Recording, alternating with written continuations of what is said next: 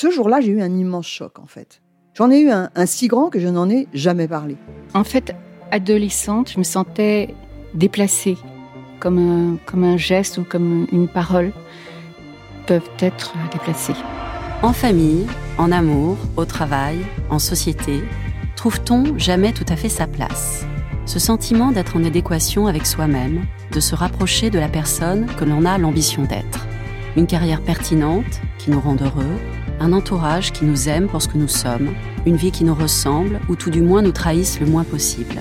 Parfois, ce sentiment de cohérence arrive vite, parfois plus tard, quelquefois jamais. Le plus souvent, il se déplace par vagues. Je suis Marion Ruggieri et dans le podcast Les Vagues, un tout nouveau podcast de Elle, j'interrogerai des personnalités sur le moment où elles se sont senties à leur place pour la première fois, mais aussi le moment où elles se sont senties déplacées. Je me rendrai chez elles ou dans un lieu cher à leurs yeux pour qu'elles me racontent ce jour fondateur où elles se sont dit ⁇ Là, je suis bien, je suis là où j'ai toujours voulu être, et c'est moi. Découvrez et écoutez les vagues à partir du 24 octobre sur toutes les plateformes de podcast. Bonne écoute. I'm Sandra, and I'm just the professional your small business was looking for. But you didn't hire me because you didn't use LinkedIn jobs. LinkedIn has professionals you can't find anywhere else, including those who aren't actively looking for a new job but might be open to the perfect role, like me. In a given month, over 70% of LinkedIn users don't visit other leading job sites. So if you're not looking on LinkedIn, you'll miss out on great candidates like Sandra. Start hiring professionals like a professional. Post your free job on linkedin.com/people today. C'est mon histoire, le rendez-vous iconique du magazine Elle. Les lectrices racontent leurs aventures les plus folles et les plus émouvantes. J'ai découvert le plaisir avec une femme. Vibrez maintenant avec le podcast C'est mon histoire. Les premières lueurs du jour me réveillent doucement. Le corps engourdi, mais étrangement apaisé, je flotte entre le rêve et le sommeil. Oh, j'ai mal au crâne. J'ai un peu trop bu la veille. Des images de Marie me reviennent. Marie qui pleure, puis Marie qui sourit. Marie qui a les yeux qui brillent. Marie qui est jolie. Marie qui joue avec mes bracelets. Marie qui vient se blottir contre moi. Toutes les deux sur le canapé du salon. Une bouteille vide sur la table basse. Des braises dans la cheminée. Je ne sais plus quelle heure il était quand ça a basculé, ni comment ça s'est passé, ni qui a commencé réellement. Je revois juste nos corps nus, fébriles, ma bouche cherchant la sienne, ses mains serrant les miennes. Marie et moi avons fait l'amour toute la nuit, aussi simplement et naturellement que ça, aussi formidablement que ça. Pour la première fois de ma vie, j'ai joui. Pourtant, je suis hétéro, je le sais. Et même là, je n'en doute pas. En revanche, moi qui croyais que les joies du sexe étaient réservées aux autres, ce matin-là, troublée et heureuse de l'être, j'ai su que je m'étais trompée. Moi aussi, je pouvais.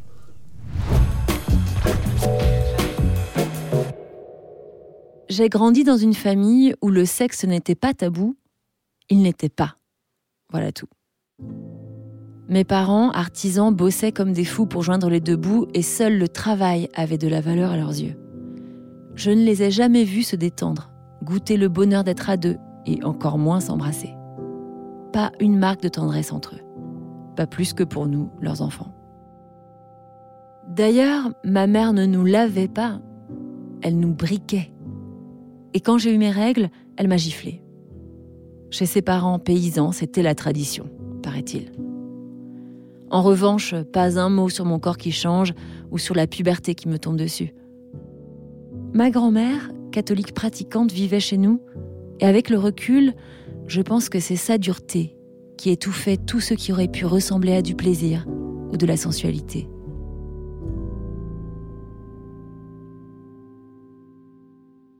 Au lycée, j'ai eu la chance de vouloir suivre une option qui me contraignait à partir en internat.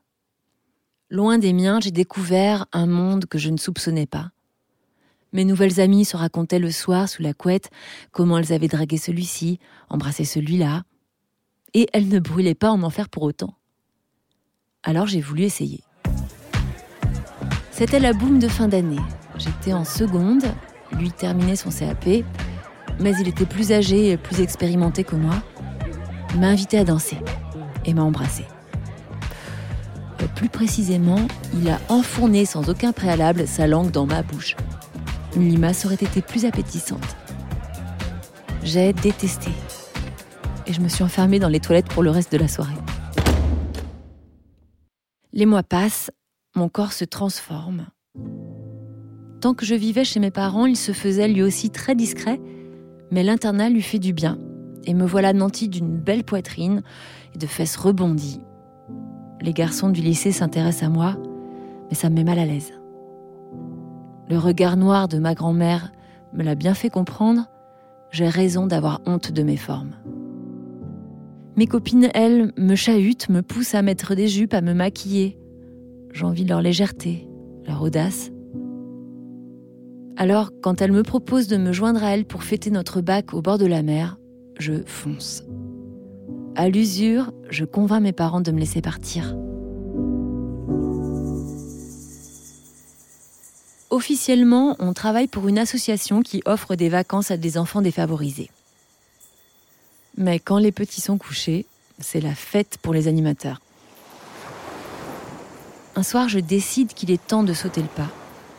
Je prends l'un de mes camarades par la main et l'entraîne vers la plage. Pas anxieuse, déterminée. Il me paraît inconcevable d'entrer vierge à la fac. Ma première fois n'est ni une bonne ni une mauvaise expérience. Je ne ressens pas un gramme du plaisir promis par mes copines, mais je me dis que ça viendra. Évidemment, de retour au camping, je fais comme elle et je clame que j'ai joui à plein poumon. Pour écouter la suite de cette histoire, vous devez être abonné à Elle. Nous vous proposons une offre 100% numérique ou une offre avec votre magazine livré chez vous chaque semaine. Faites votre choix sur la page l.fr